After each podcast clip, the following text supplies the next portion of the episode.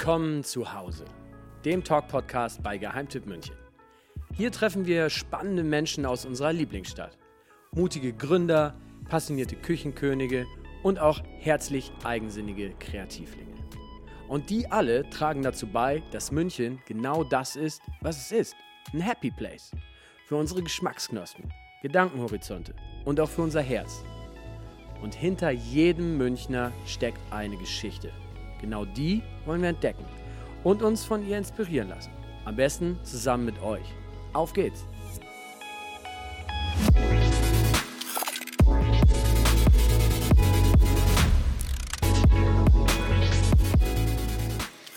Leben wird aus Mut gemacht. So lautet nicht nur der Titel des neuen Buchs von Annika Landsteiner, es ist quasi ihr Lebensmotto. Vom Reisebloggen übers Podcasten bis hin zum Bücherschreiben. Die 32-jährige Wahlmünchnerin wird nicht müde, sich immer neue Herausforderungen zu suchen wie ihr das Schicksal per Telefon gleich sieben solcher Live Goals bescherte, wie sie all diese Challenges kurzerhand in ein Buch goss und warum sie sich nicht nur für ihren Podcast besonders gerne von starken Frauen inspirieren lässt. Das alles und mehr hat mir Annika in ihrem Lieblingscafé erzählt, Mary's Coffee Club. Ich bin Julia, ich schreibe für Geheimtipp München und es ist mir eine echte Freude, euch im folgenden Talk eine ganz besondere Frau näher zu bringen. Nicht nur, weil sie wunderschöne Bücher schreibt, sondern weil sie einfach ein toller Mensch ist. Aber hört selbst.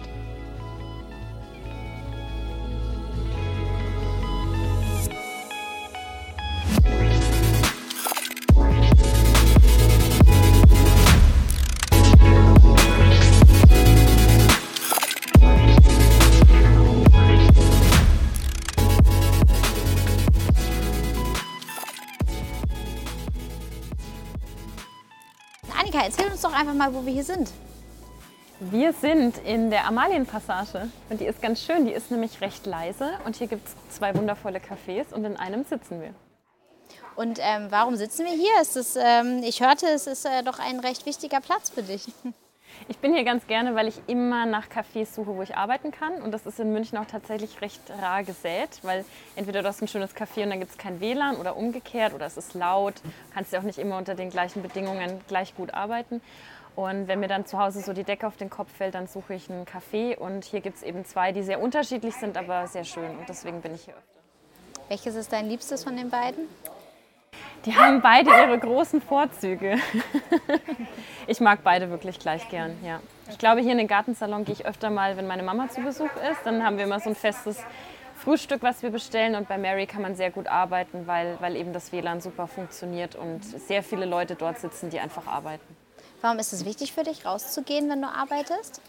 Ich habe keinen Coworking Space und kann im Prinzip zu Hause gut arbeiten. Aber wenn ich mal an so einem langen Ding einfach dran bin, dann oder gerade jetzt auch, wo es so heiß war, wir hatten ja eine Hitzewelle und ich bin im, im vierten Stock unterm Dach und dann brauchst du ab und an mal, musst du mal was anderes sehen. Kann ich mir vorstellen, ja. Ich habe auch mal eine Zeit lang zu Hause gearbeitet im Homeoffice. Das ist tatsächlich ein bisschen eintönig irgendwann, ne? Manchmal schon, ja. Mhm. Wenn du ein Buch wärst, was wärst du für ein Buch? Wärst du eine Biografie? Wärst du ein Reiseroman? Wärst du, keine Ahnung? Wunderschöne Frage. Ich habe keine Ahnung. Ich würde mal, ich würde mir wünschen, dass ich ein Buch bin, was vor allem, also vielleicht gar nicht in ein Genre zu packen ist, sondern einfach wunderschöne Sätze drin sind, weil es einfach, also ich wäre natürlich dann gerne dieses Buch, das total schön zu lesen ist und das ich auch gerne lesen würde. Und demnach würde ich das, glaube ich, danach ausrichten, wo ich am meisten unterstreiche und wo ich mir am meisten denke, das hätte ich selber gerne geschrieben. Aber wäre es schon ein Roman oder wäre es irgendwie eine Biografie, irgendwas Faktisches oder so? Nee, definitiv Roman, ja. Warum? Ich mag es, mir Geschichten auszudenken. Ich mag, mag zu lesen, was sich andere ausdenken. Ich kenne viele Autorinnen, wo es mich dann einfach immer berührt, auch deren Geschichten zu lesen, weil ich die privat kenne und dann mir natürlich überlege, wie kam sie auf die Geschichte, was steckt von ihr drin.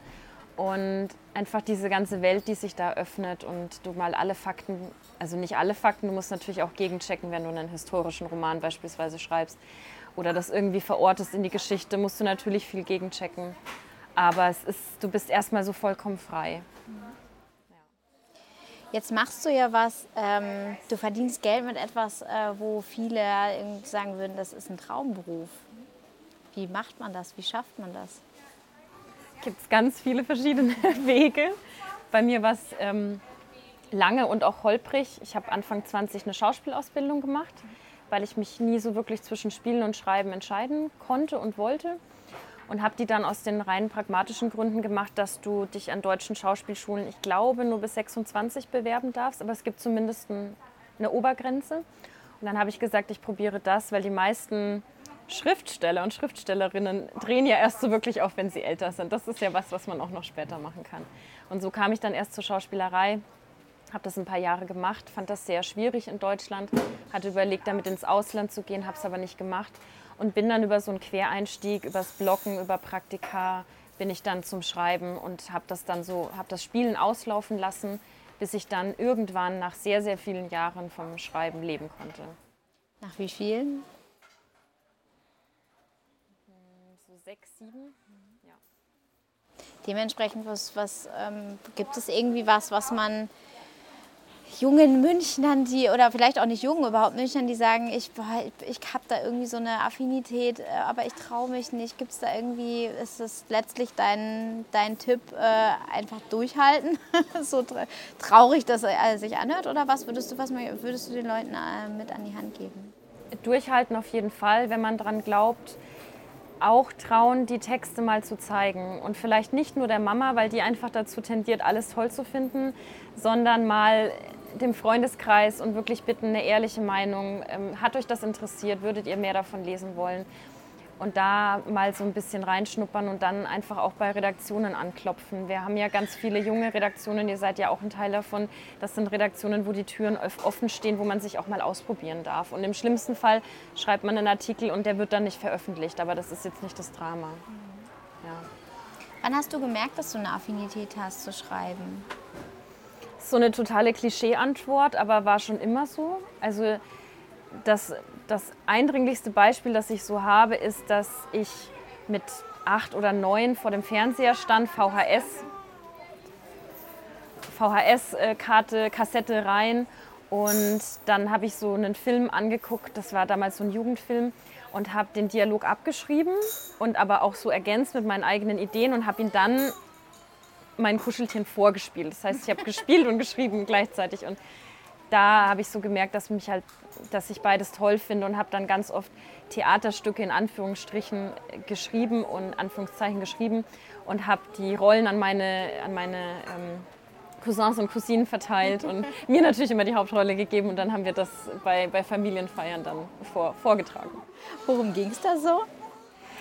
Ein was war so so ein bisschen in die Richtung ähm, ja, so englische Kriminalkomödien, dass irgendwie auf so einem Landgut alle zusammenkommen und einer stirbt dann und alle sind aber eingeschlossen, weil draußen regnet es oder irgendwie sowas und dann muss man, müssen alle zusammen irgendwie herausfinden, wer der Mörder ist und dann ist es natürlich einer, einer unter denen. Der Klassiker. Der Klassiker. Super innovativ. Aber naja, man fängt halt klein an. Wie ist es so angekommen bei der Family? Die waren immer sehr nett. Ich glaube, die waren aber auch ultra genervt, weil es halt bei jeder Familienfeier gab es irgendwas. Mussten sie sich was reinziehen. Ja. Jetzt ist ja das, was du heute schreibst, hat nicht so ganz viel mit Kriminalromanen zu tun, oder? Worum geht es in deinen Büchern? Genau, nee, hat nicht so viel damit zu tun. Es gibt, ich schreibe auf zwei Schienen, einmal Sachbuch, einmal Belletristik. Sachbuch ist was, sich nicht, was nicht ausgedacht ist. Also das sind vor allem autobiografische Geschichten bei mir jetzt. Unter Sachbücher fallen aber eben auch Biografien und sowas. Und Belletristik, da ist bisher ein Roman erschienen. Und das ist so eine Doppelschiene, die ich gerne weiterfahren möchte, weil mich beide Schienen total interessieren. Zum einen eben die Sachbücher einfach, damit ist so verbunden, dass ich was mache, was ausprobiere und darüber schreibe oder was erlebe, wie auch immer. Geschichten erzähle, die stimmen und die mich auch selbst berühren und auch weitergebracht haben, die ich gerne weiter an andere weitergeben möchte. Und bei meinem Roman oder bei den Romanen interessiert es mich eben, wie, ich eingangs meinte, diese Geschichten einfach sich ausdenken, mal komplett losgelöst von einem selbst, was da so kommen kann, wenn man, wenn man da mal die Fantasie los, loslaufen lässt. Ähm, gehen wir mal auf diese äh, Sachen, die du selber erlebt hast, die du dann ähm, quasi mehr sachbuchartig äh, ver, mhm. äh, verarbeitest. ähm, beziehungsweise in, Sachbu in Sachbücher umarbeitest. Ähm, es ist ja so ein bisschen auch, also wenn ich jetzt mal, ich war neulich mal im Hugendubel, da ist ja diese ganze Sparte irgendwie Selbsthilfe-Ding und so, ist ja wirklich, also sind super viele Leute drin, das ist der Wahnsinn. Mhm. Und früher hätte man so irgendwie, weil, weil so dieses Ganze überhaupt auch so Coaching und so, ne, das war ja früher alles irgendwie, na, so ein bisschen belächelt und so. Warum glaubst du, ich meine, letztlich fällt ja deine, deine Bücher auch so, so ein bisschen dann diese Sparte, hey, da hat jemand was ausprobiert und so, ne, und man kann sich quasi von Erfahrungen von jemand anderem irgendwie ähm, bereichern. Ähm, was glaubst du, warum ist den Leuten das irgendwie so wichtig, sowas zu lesen, Erfahrungen von anderen Menschen? Das ist eine gute Frage. Also ich muss, muss vom Genre her sagen, dass ich jetzt nicht in dieser, also es ist ja keine, kein Coaching-Buch und auch nicht in der spirituellen Szene drin, ähm, weil ich die auch ganz wichtig finde, aber das ist ein ganz anderes Thema. Aber ich glaube, dass Menschen einfach sehr, sehr gerne Geschichten von anderen Menschen lesen. In meinem Freundeskreis ist es so, dass fast niemand Romane liest, sondern alle nur in Anführungsstrichen Sachbücher. Und die mögen das, das einfach so abzutauchen bei, bei jemandem, wo sie einfach wissen, das war wirklich so. Und ich glaube, das ist, das ist da so ein Punkt, der da so mit reinspielt. Weil man aber auch sagen muss, dass viele Leser und Leserinnen gar nicht so diesen Unterschied machen, ob sie einen Roman lesen oder ein Sachbuch. Also die schauen einfach, was sie anspricht. Und bei mir ist es, also bei meinen Büchern ist es, glaube ich, so, vor allem bei den Sachbüchern, dass ich da einige von meinem Blog, den es jetzt nicht mehr gibt, aber den es lange gab, da so mitgenommen habe und dass die einfach an dem, was ich mache, interessiert sind. Also ich glaube, da konnte ich einfach Leute mitnehmen, die das schon lange mitverfolgt haben und die mich auch in einer Art und Weise mögen. Ja. Kann ich mir gar nicht vorstellen, dass man nicht mögen kann. Ähm, was sind das denn? Also was, was genau sind das für Sachen, die du in deinen Büchern, gerade wenn, wenn wir auf diese Sachbuchebene... Ja, das erste Buch hieß Gehen, um zu bleiben. Und das war einfach eine, also ich hatte einen Reiseblog bis vor kurzem und das waren 15 Geschichten, die wir da so zusammengestellt haben aus diesen sieben Jahren, in denen ich gereist bin. Und das sind ganz, ganz unterschiedliche Geschichten. Wir wollten eine innere und eine äußere Reise zeigen und haben jeder Geschichte ein Schlagwort davor gestellt, zum Beispiel Scheitern oder Sehnsucht. Und das hat diesen ganzen Rahmen von, von einem Kapitel dann gemacht. Also es ging natürlich um die Länder, aber eben auch darum, was macht das Reisen mit einem, was lernt man über sich selbst. Das kann man alles sehr klischeehaft beantworten, aber man kann auch, also wir wollten, mein Lektor und der Verlag und ich, wir wollten so ein, eine Stufe tiefer gehen und wirklich mal schauen, da ist ja auch was dran, warum es Leute immer nach, nach außen ähm, zieht. Das ist die eine Seite. Die andere Seite ist ähm, das Fiktive. Ähm, inwiefern inspiriert dich denn München, beziehungsweise nicht nur bei den fiktiven Sachen, sondern generell beim Schreiben? Inwiefern wirst du durch München inspiriert?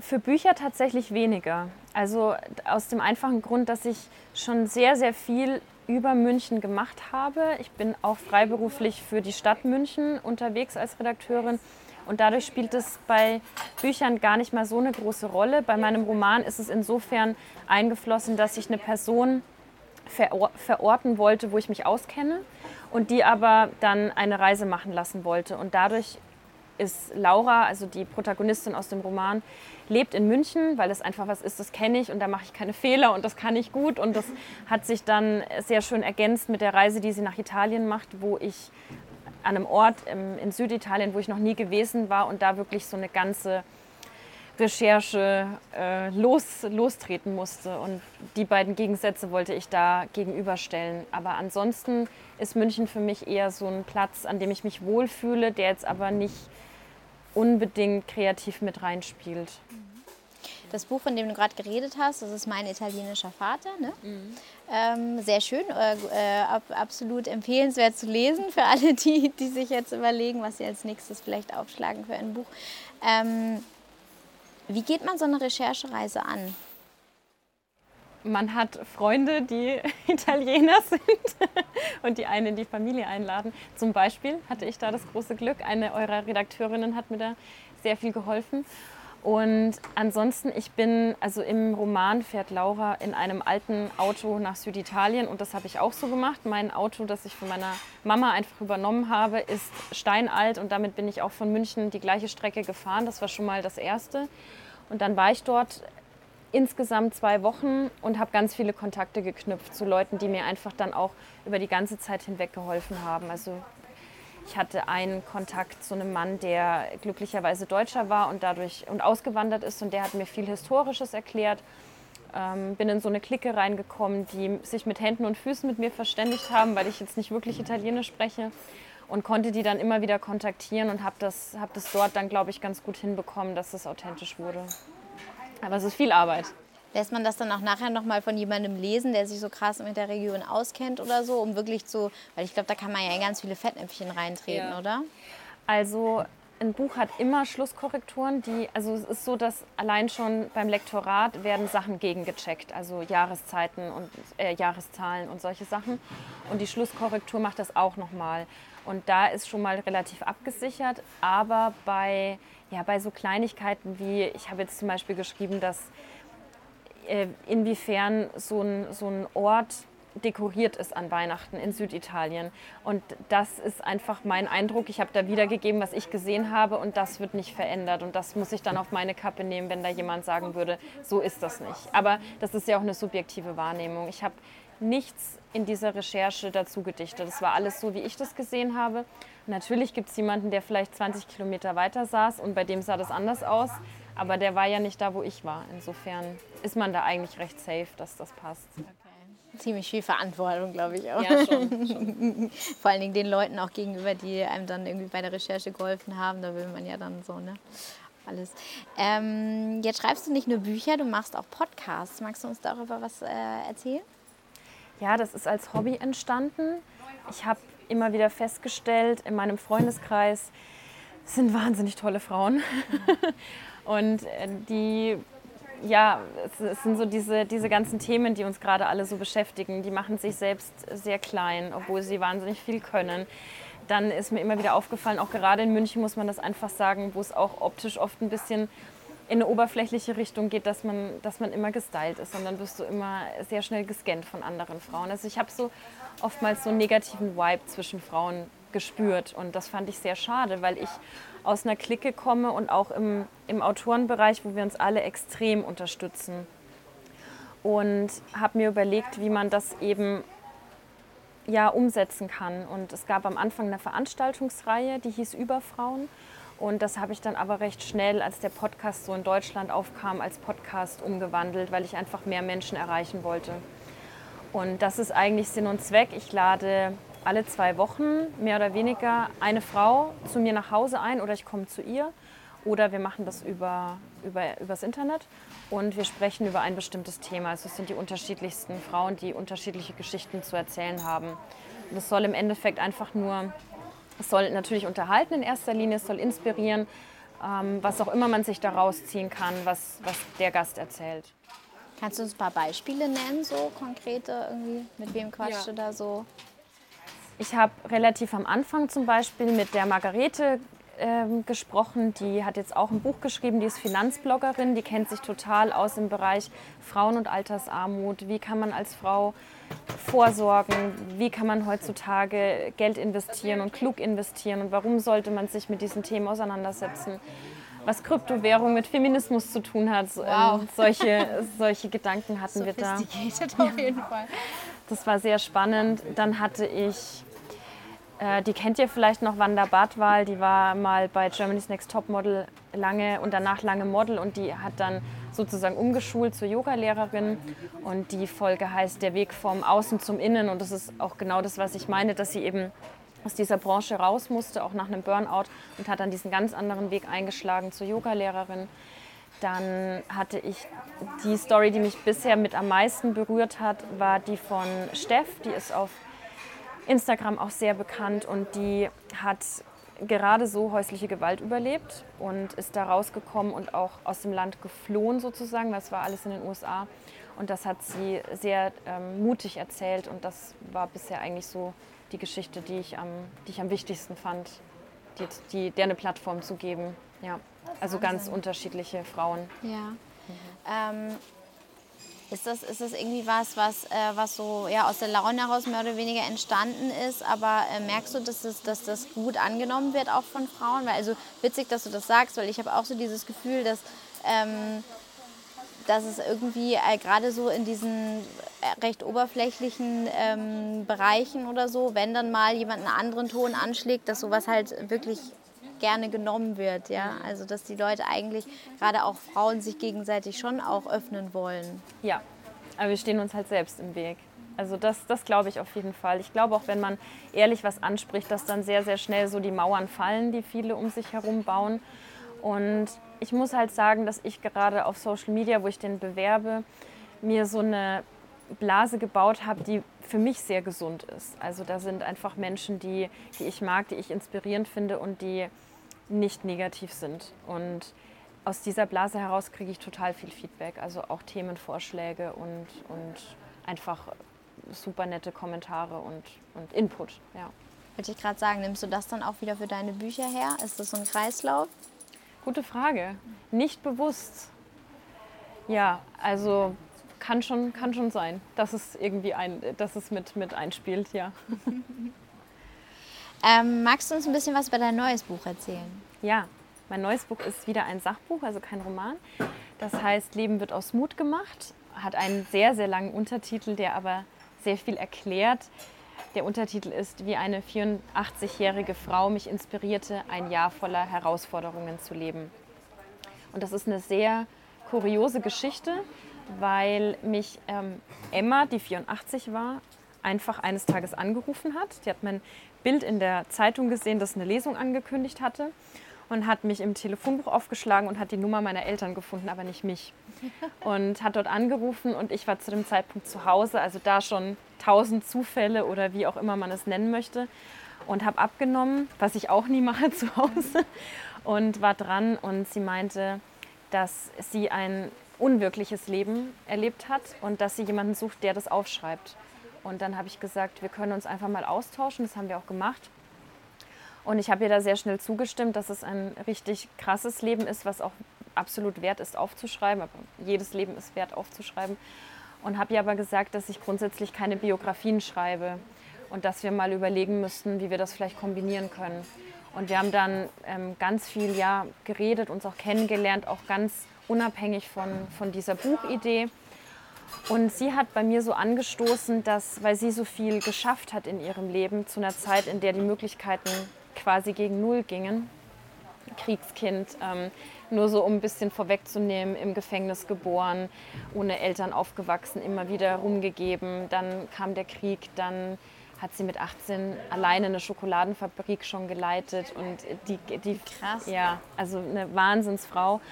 Und ich lag so auf dem Sofa und habe irgendwie nichts gemacht. Und das wollte ich mir jetzt auch nicht so vorwerfen. Ich wollte jetzt auch nicht sagen, Mensch, du musst ja wieder was erleben. Aber ich wollte mal schauen, was mich eigentlich bewegt und wovor ich oftmals so Angst habe, aber gerne machen würde. Und ich habe dann eine Liste geschrieben mit sieben Wünschen, die aber eher so sieben Herausforderungen sind. Also alles, was mit, mit was verbunden ist, was, was mich einfach so eine Hemmschwelle über, überwinden kostet und habe sie dann angerufen und gesagt, hier ist die Liste, hättest du Lust, dass ich das mache? Ich gehe das ein Jahr lang an, ähm, sieben Herausforderungen, wird ein, wird ein spannendes Jahr und ich nehme dich mit und wir tauschen uns aus und du erzählst von deinem Leben und ich von meinem und wir schauen einfach, was passiert und, und wie wir uns kennenlernen und was du zu erzählen hast und was ich zu erzählen habe. Und letzten Endes ist dieses Buch jetzt diese sieben Geschichten mit aber sehr, sehr vielen O-Tönen von ihr, wie war es zu ihrer Zeit? War das damals erlaubt? Wie hat sie das wahrgenommen? Hat sie das beeinflusst? Solche Sachen. Wahnsinn, das hört sich total spannend an und vor allen Dingen auch unglaublich umfangreich. Jetzt sehe ich das Buch hier vor mir, es ist ganz dünn im Vergleich zu dem, was du gerade angekündigt hast. 280 äh, Seiten. Das, ich stelle mir total schwer vor, das zu verweben alles.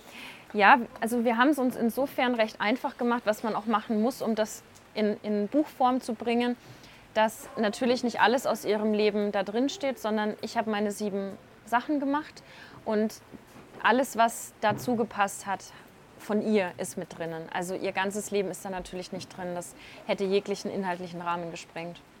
Wie lange habt ihr daran gearbeitet gemeinsam? Ein knappes Jahr. Also eigentlich, ich habe parallel zu allem, was in diesem Jahr war, geschrieben und habe das von ihr immer wieder eingewebt, eingewoben. Also sie hat mir oft Briefe geschickt, weil ihr das lieber war, als zu telefonieren, weil sie hat ein unglaubliches Gedächtnis noch, aber sie kann das besser abrufen, wenn sie Zeit hat. Und dadurch habe ich viele Briefe von ihr bekommen, was aber für mich auch gut war, weil ich es einfach nur abschreiben musste. Und so konnte ich das dann ganz gut mit einbinden. Und nach einem Dreivierteljahr habe ich es abgegeben. Es ging ins Lektorat und dann kriegst du es zurück für Korrekturrunden. Das habe ich jetzt nicht mit drauf gerechnet. So insgesamt sind es dann so anderthalb Vierteljahre ungefähr. Ja. Ähm, was, wie hat sie darauf reagiert? Am Anfang oder jetzt, wenn es fertig so, ist? Genau, wie gefällt ihr das Fertige? Sie ist wie ein kleines Kind aufgeregt. Sie, war, sie hat mir eine herzallerliebste E-Mail geschrieben, dass sie sehr berührt ist. Und ich habe ihr das, man kriegt als Autorin das allererste Exemplar vom Verlag und das habe ich ihr aber geschickt und auch geschenkt. Und das hat sie jetzt eben schon seit zwei Wochen und sie liebt es. Und ich, also ich glaube, dass sie gerade abends auf dem Sofa sitzt und das ganz langsam liest, so wie ich sie einschätze und genießt. Sie ist auch auf dem Cover drauf, sieht super, super sympathisch aus, sehr süße Ja, und Frau. so gut. Sie ist 85 und sie ist so, so wunderschön und fit und klug und ja. Super schön. Was war die größte Herausforderung von den sieben, die du angegangen bist? Die sind sehr unterschiedlich. Hm. Ich würde sagen, was ich unterschätzt habe und was dann am meisten mit mir gemacht hat, war, dass ich in den Urlaub gefahren bin mit meinem Papa, was sich nach nichts anhört, aber eine ganz große Sache für uns beide war, weil ich, wir haben ein gutes Verhältnis, wir mögen uns total, aber wir haben eigentlich keins. Also das merkt man einfach, wenn man, wie ich es im Buch auch geschrieben habe, nur über andere redet, aber nicht über sich und über die Beziehung. Und er war in meiner Kindheit nicht wirklich präsent. Er war körperlich da, aber ansonsten nicht anwesend. Und da den Hörer abzunehmen und zu sagen, Papa, wir fahren jetzt in Urlaub und ich schreibe da auch ein Buch drüber. da war natürlich schon, schon viel Angst da und er hat gesagt, das machen wir. Und dann haben wir das gemacht und das war, ich kann es jetzt natürlich nicht erzählen, aber es ist ganz viel innerlich passiert bei uns beiden. Und dann habe ich das aufgeschrieben und habe natürlich auch so vor mich weggeschoben, dass ich ihm das ja auch zur Abnahme geben muss. und das war dann auch nochmal einfach krass, diesen Text zu ihm zu schicken und zu wissen, er liest es jetzt. Und dann hat er natürlich angerufen und dann hat er gesagt, ähm, das kannst du alles so schreiben, das stimmt so. Und eigentlich war ich noch viel, ein viel schlechterer Papa. Und das war dann, das sind Tränen geflossen. Ja. Ähm, ich kann mir vorstellen, dass es gerade auch, wenn man äh, wahre Dinge sagt über Leute, die einem eigentlich sehr, sehr nahe äh, sind ne? und ähm, wo man jetzt einem vielleicht nicht so unbedingt egal ist, was die davon halten. Ja. Und zumal ähm, das ja auch Sachen sind, die man vielleicht so gar nicht aufreißen würde. Ähm, Voll. Äh, wenn ganz viel, man was sich erst, dem jetzt nicht stellt. Gell? Genau, ganz viel, was erst entsteht. Dann einfach, was man vorher gar nicht, gar nicht auf dem Schirm hat oder irgendwelche Türchen, die man gar nicht aufmachen möchte. Türchen, die man nicht aufmachen möchte, ja. Das, das, äh, so hört sich das auch an, ja. Ähm, was war denn vielleicht eine von den Herausforderungen, die du im Vorhinein groß dachtest und dann war es vielleicht relativ einfach? Oder waren die alle mega tricky und. Nee. Also eine, wo ich dachte, das könnte schwierig werden, war dann aber total einfach. War, ich bin, also ich komme ja eben vom Reisejournalismus und vom Reisebloggen. Und ich habe irgendwann angefangen, alles zu verbloggen und auch viel zu verkaufen, was ich so an Reisen gemacht habe. Und auch Urlaube, was auch nicht gesund war für mich. Und dann habe ich gesagt, ich mache eine ganz besondere Reise für mich alleine und werde die weder auf Social Media begleiten noch später irgendwo was drüber schreiben oder verkaufen. Und ich bin zum Burning Man geflogen nach in die USA. Das ist ein Festival in der Wüste, ein total verrücktes für alle, die es nicht kennen. Und das eigentlich ist eigentlich total Instagram-tauglich, ne? Voll und äh, ziemlich dämlich dahin zu fahren und nichts draus zu machen. Aber ähm, das Gute ist, dass es auch genau darum am Burning Man geht. Und das war dann letztendlich, ich will jetzt die Geschichte nicht ähm, vorwegnehmen, weil auch ganz viel noch passiert ist, aber letzten Endes war es sehr einfach, offline zu bleiben, obwohl dieses Camp, wo ich untergebracht war, tatsächlich WLAN hatte. Also die wollten es mir auch nicht einfach machen. Und das, Schweine. das ging aber einfacher, als ich dachte. Also ich dachte wirklich, Klar, am ersten Morgen bin ich aufgewacht und da war der Griff zum Handy, da war ein wunderschöner Sonnenaufgang über der Wüste, alles war so Pastellfarben, absurd, hätte es gar keinen Filter drüber legen müssen. und dann Handy weglegen. Und ich habe dann aber auch die ganzen, die ganzen Apps gelöscht, weil das Handy blieb an für den Fall, dass ich bin immer so ein bisschen paranoid, falls zu Hause irgendwas ist, dass man mich auch in der Wüste theoretisch anrufen könnte. Aber ich habe halt alle Apps gelöscht, dass ich wirklich ähm, nicht reingehe. Ja. Und dann gehst du wieder online und nichts hat sich geändert. Genau, dauert ungefähr 24 Stunden, dann ist wieder alles wie vorher. Ja. Ne? Ähm, jemand wie du, der so unglaublich gerne und viel gereist ist und ja damit auch irgendwie so die, die absoluten Roots hat, auch ähm, im, im Reisejournalismus, wieso bleibt der in München? ich liebe Reisen nach wie vor, auch wenn ich es eingeschränkt habe. Aber ich fand es schon immer schön, eine Base zu haben und wieder heimzukommen. Ich mag den Vergleich. Ich finde, München ist also ich würde München Unrecht, Unrecht tun, wenn sie das nur ist, aber ich finde, München ist eine schöne Stadt, um heimzukommen, weil du dich auskennst. Es ist eine Großstadt, aber trotzdem übersichtlich. Und ich weiß zum Beispiel, ich bin super gerne in Berlin, aber die Stadt überfordert mich zum Leben. Und so geht es mir mit ganz vielen Städten, die ich gesehen habe auf der Welt, wo ich nicht wohnen möchte für immer. Und ich habe immer gesagt, ich will mal eine Zeit lang in New York leben und das kann ich mir noch immer vorstellen, aber nie im Leben für immer. Und das sagen die New Yorker ja auch selber. Bist du wahnsinnig, du lebst sie doch nicht für immer. Und deswegen, ich bin in München hängen geblieben. Ich habe hier meinen ganzen Freundeskreis und ich bin mit 32 zu müde, um mir das woanders aufzubauen.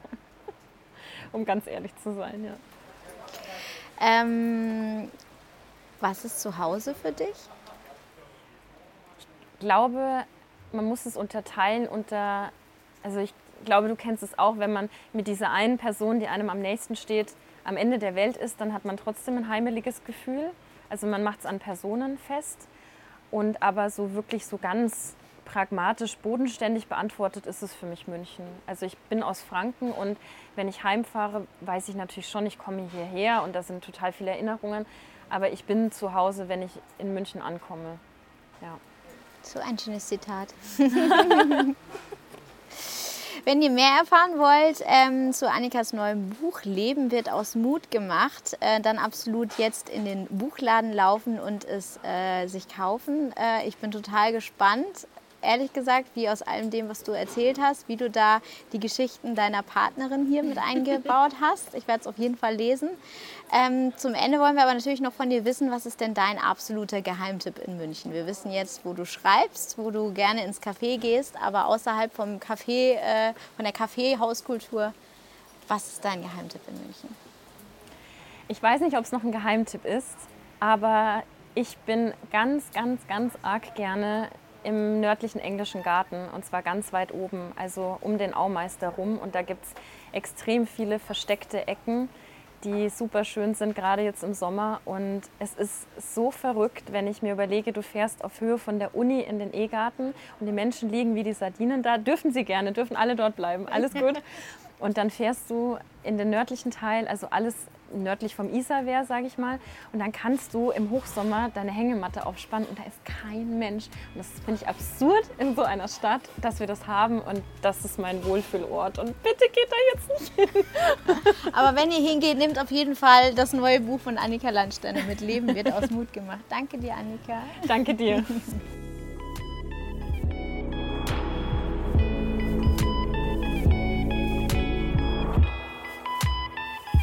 Vielen Dank euch fürs Zuhören. Uns hat es riesig viel Spaß gemacht. Ähm, wir hoffen natürlich, euch ging es genauso. Und wenn es euch genauso ging, dann müsst ihr diesen Podcast jetzt natürlich abonnieren. Ihr müsst ihn kommentieren. Ihr müsst ihn liken. Ihr müsst damit machen, was man mit allen Dingen im Social Web so tut. Interagiert mit uns, empfiehlt ihn weiter. Und wenn ihr irgendwelche Fragen habt, zögert nicht. Wir beantworten sie und finden es beim nächsten Mal raus. Bleibt uns gewogen und wir hören uns.